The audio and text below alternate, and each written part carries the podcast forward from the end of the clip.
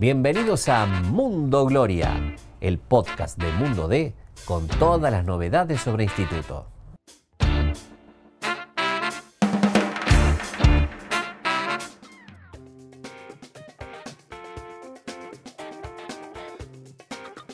¿Qué tal? ¿Cómo les va? El gusto, el placer de saludarlos. Bienvenidos a Mundo Gloria, el podcast que narra toda la, actualidad de instituto en una semana por demás particular, Hernán, porque se nos viene este viernes 21 a 10 el gran y esperado clásico de la fecha 30 entre La Gloria y Belgrano, ¿no? ¿Cómo andas, Cholito? ¿Cómo andas? Y volviste en la semana justa, ¿no? Si había un momento para volver era este, porque si hay un partido que esperaban, ¿viste? Cuando sortearon el fixture y pusimos lo que iba a ser la ruta, el camino para instituto, muchos con resaltador en la fecha 30 porque para muchos es clásico, para otros no. Para nosotros entendemos que sí, es un partido que lleva más de 100 años disputándose, con prácticamente 300 ediciones y, con muchas vivencias lindas y ojalá que este viernes se repitan, ¿no? Bueno, primero le doy la bienvenida al podcast, que esto es un poco, usted es el conductor aquí, la estrella, así que eh, felicitaciones también por su paternidad, así que bueno, lo extrañamos en el podcast, estamos acá y en el momento justo, como decía Saus, eh, un partido espectacular el, que se viene este viernes. Eh, también vale repasar un poquito lo que pasó, estuvimos en la cancha viendo el partido con Riestra, que no se termina la polémica, no se agota, sigue habiendo polémica. Sigue dejando mucha tela para cortar todo lo que tuvo que ver con el arbitraje de Ramiro López. Las últimas horas se filtraron unas imágenes que ya habíamos visto nosotros en cancha y es que el juego se reanuda después de, que él marque el offside, e incluso ya había perdido la pelota instituto. Se escucha incluso claramente que él había hecho sonar el silbato antes de que convierte el gol a cómo se escucha el silbatazo. Y por eso el loco Carranza se queda frenado, digamos, deja de participar en la jugada. Fue toda una situación rarísima, diría que bochornosa. Eh, esos cinco minutos que duró, eh, la gente en la cancha no entendía nada. Eh, y bueno, fue fue, me parece, una, actuación muy mala de la terna arbitral, de obviamente de, Ramiro López y sus asistentes. Pero te invito también a que hagamos un corte de esta situación porque me parece que ya los hinchas también quieren mirar para adelante, el plantel Vuelta de también. Página. Vuelta de página. Vuelta de página. Y estuviste eh, este mediodía en la conferencia de prensa donde se, digamos, instituto de algún modo también hizo una vuelta de página y se empezó a hablar del partido con Belgrano, aunque también se habló del, cotejo con Riestra, ¿no? Sí, mira, la, primera pregunta que le hice a, Bobaglio, y que creo que se caía un poco de maduro, hay mucha preocupación en los hinchas a esta hora porque el negro Larcón no está entrenando con normalidad, tampoco lo hace Parnizar y que tiene entorsis de rodilla. No entrena con normalidad el uruguayo Ferreira, que terminó con un golpe en la empeine en, en la última jugada en el partido con Riestra y sumale eso lo de Cuchi, pero estamos hablando de tres zagueros. Sí, terrible. Eh, una situación complicada, muy complicada. Muy complicada porque ninguno de los tres que te nombré tiene garantizada su presencia para, el viernes. Quizá el uruguayo con un poco más de chances, pero no está confirmado todavía. Entonces se abre un panorama complicado. Pero bueno, eh, le preguntaba básicamente por eso a, Bobaglio cómo están los chicos, hasta cuándo los va a esperar. Eh, escuchamos lo que decía el de esta mañana y, y seguimos con el podcast. Dale. El plantel está bien, eh, anímicamente bien y puntualmente con los jugadores que tienen molestias físicas se los va a esperar hasta último momento. Eh, todavía los chicos no están trabajando con, con, sus compañeros y la idea es esperar día a día la evolución. Cada uno tiene una lesión de distinta índole, entonces vamos a esperar eh, la evolución de cada uno y ya cerca del cotejo vamos a definir si pueden estar o no. Bueno, Hernán, escuchamos la palabra de Bobaglio con este panorama y pensando en lo que puede ser la probable formación del viernes. Yo imagino nueve titulares prácticamente confirmados y la duda en la saga central. Imagino. Loco Carranza en el arco. Sí, señor. Laterales. Está Cerato que, bueno, revuelve después de la suspensión vamos a saltarnos los dos puestos de los zagueros y el Seba Corda que volvería al lateral izquierdo, que lo hizo como lateral derecho y, cumplió, digamos, ante Riestra. Y del medio campo para arriba no imagino demasiados cambios. ¿Cómo diría la, formación? lo que viene saliendo de memoria es Gabriel Graciani por derecha que vale decir que está volviendo, creo que con Riestra se empezó a notar que está recuperando un poco el nivel, eh, que había perdido por esa, suspensión de, de, dos fechas. Roberto Bocci, eh, para nosotros, o para mí en particular, creo que el jugador más regular de, todo el campeonato para instituto. Eh, a su lado viene jugando, obviamente, Leo Monge, y completamos ese medio campo con Franco Watson, que también tuvo unos muy interesantes 45 minutos iniciales con Riestra, me parece que eso está bastante claro, digamos. Sí, y yo imagino que arriba el chico Gregorio Rodríguez le va a ratificar la, la titularidad, tuvo un buen primer tiempo los otros días, viene con buenas Y producciones. le sacan esa pelota de la línea, en, que era el 2 a 1, el remate de la Rosa que tapa el arquero y en el rebote Grego le, le pega muy bien, bien direccionada y, el, y el- uno de los defensores de Riestra con la cabeza se disfrazó de arquero, pero era el, 2 a 1. ¿no? En la única chance clara, vamos a decir, que tuvo en todo el segundo tiempo el instituto que se fue un poco de partido después de, de ese, de ese error arbitral. Eh, y imagino yo casi con seguridad a Nicolás Mazola como delantero titular de área, más allá de que sigue peleado con el gol.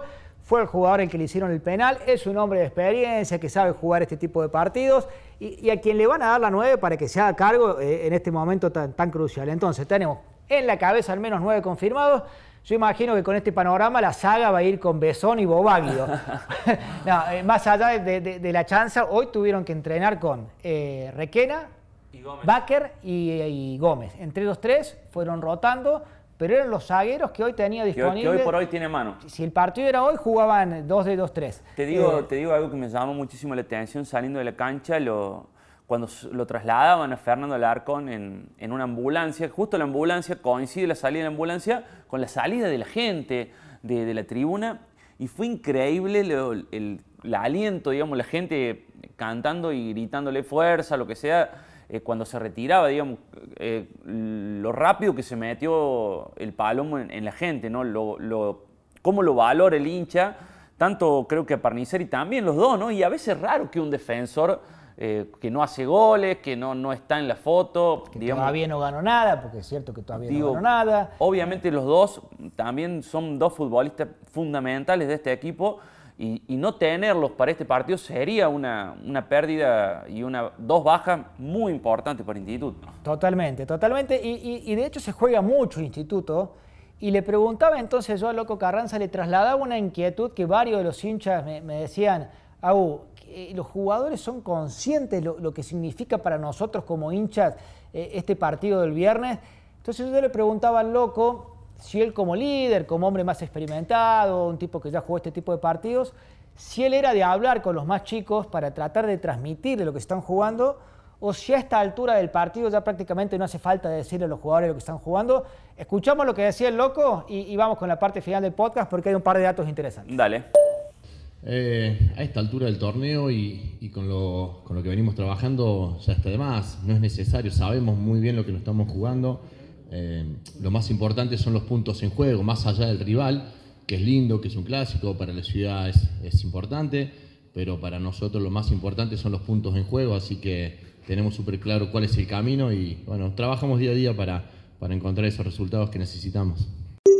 Bueno, Hernán, escuchamos ahí la palabra del arquero, del capitán eh, Jorge Carranza. Eh, respecto a, una inquietud de los hinchas, y hablando de los hinchas, si bien no van a poder estar presentes en el Gigante Alberdi, porque va a estar colmado el estadio solamente por socios de Ya Belgrano. hay entradas, digamos, ubicaciones agotadas, obviamente, como se, se preveía. eh, así que obviamente va a ser imposible para la gente de Instituto, que lo puede seguir por TIC Sport, que lo va a transmitir obviamente en vivo, imagino con altísimo rating ese partido, no solamente en Córdoba, sino en todo el país, porque tiene una magnitud increíble, ya que estamos hablando del puntero y el escolta encontrándose en una etapa decisiva del campeonato, ¿no? Es la primera vez en la historia de AFA que se enfrentan dos equipos cordobeses, estando primero y segundo. Pasó comienzos de los 90, que tanto Instituto como Morón y, y Belgrano venían ahí peleando el torneo, pero por diferencia de gol en ese torneo que estaba segundo era Morón, esta va a ser la primera vez que un cordobés puntero enfrenta en un clásico un cordobés escolta.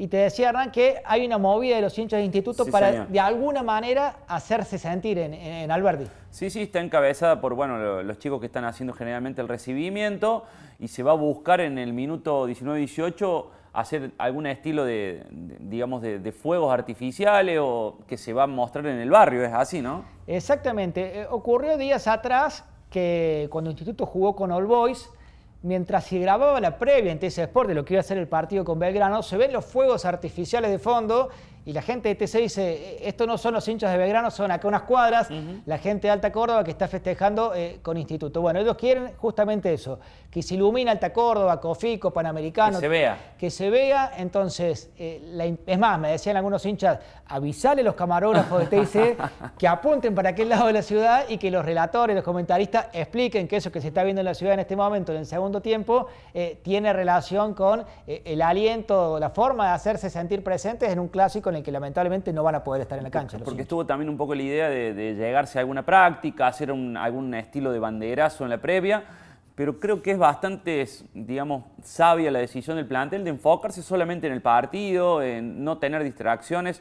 Eh, considero que, es una buena decisión del equipo de instituto y, yéndome dos pasos para atrás, lo que decía de Carranza, yo sí creo que este equipo tiene claro lo que se está jugando. Eh, creo que lo tienen claro, lo sabe bien lo demuestra en cada partido, el, compromiso, y más allá de que pueda tener partidos mejores, partidos peores, que a veces las cosas no salgan.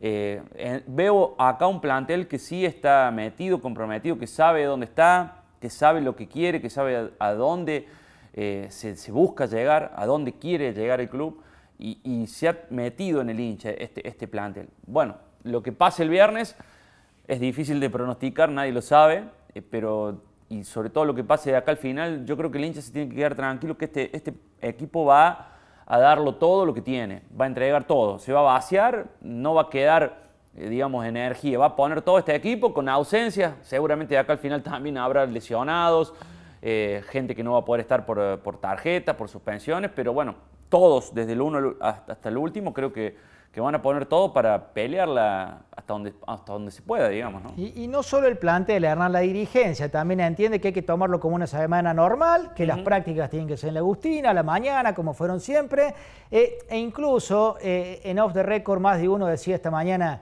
en el caso de que Instituto gane, muchos recordaban lo que fue el triunfo en la boutique contra Talleres, que el plantel volvió en colectivo Alta Córdoba y de repente la gente del barrio no lo dejó ni siquiera llegar hasta la esquina de Calderón de la Barca y Jujuy, porque la cantidad de personas que fueron a festejar y a celebrar un triunfo, si se llega a dar el viernes, y bueno, probablemente algo de eso se termine armando en las redes sociales rápido, si va a ir viralizando la información de qué pasa con el plantel. Saldrá solo, naturalmente. Como ocurrió cuando ganó el plantel de básquet eh, el torneo tiempo atrás, que la gente misma se fue eh, agolpando en las inmediaciones del club. La alegría no se organiza, maestro. que surja, que sea natural. Tal cual. Por lo pronto, a, enfocarse y a pensar en lo que va a ser un partido muy bravo, muy bravo, muy complicado. Belgrano tiene jugadores también que saben de qué se trata este tipo de partidos, muchos hombres de experiencia, una localía muy fuerte, con la excepción de, lo que fue el último partido, pero debe ser el equipo que más puntos ha sumado de local.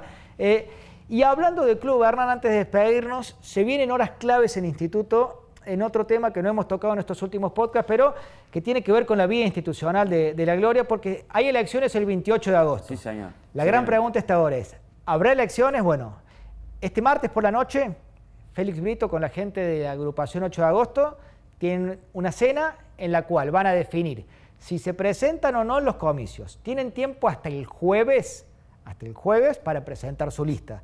De todos modos, me decía Félix, este martes a la noche, después de la cena, ya tomamos una decisión. Va a quedar definido.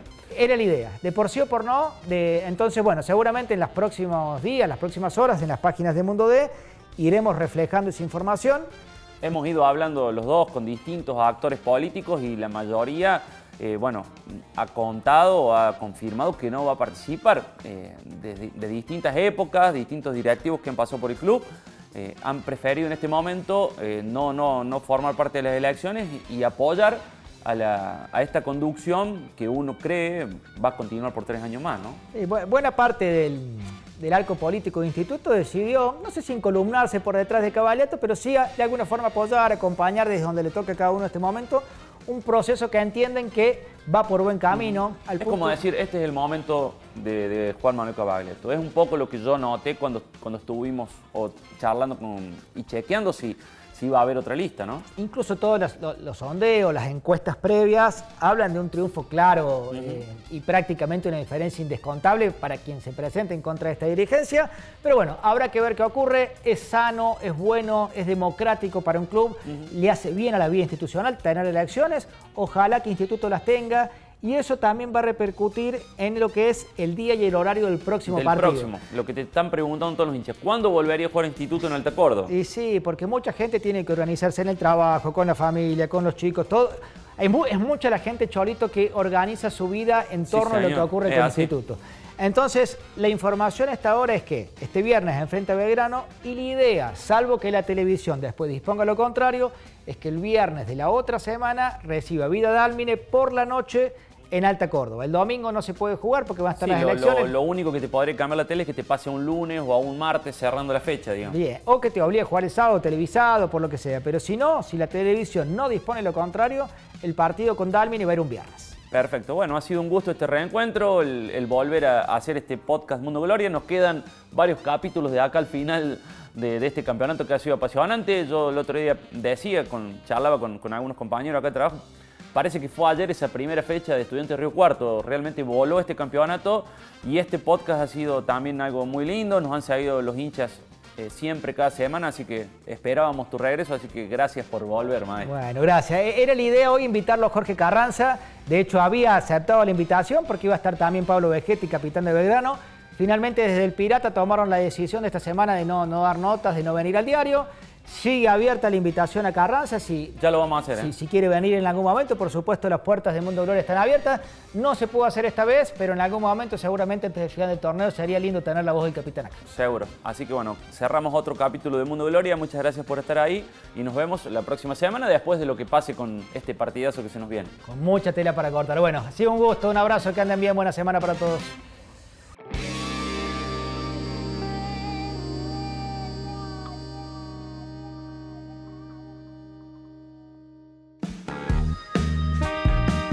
Gracias por escuchar este episodio.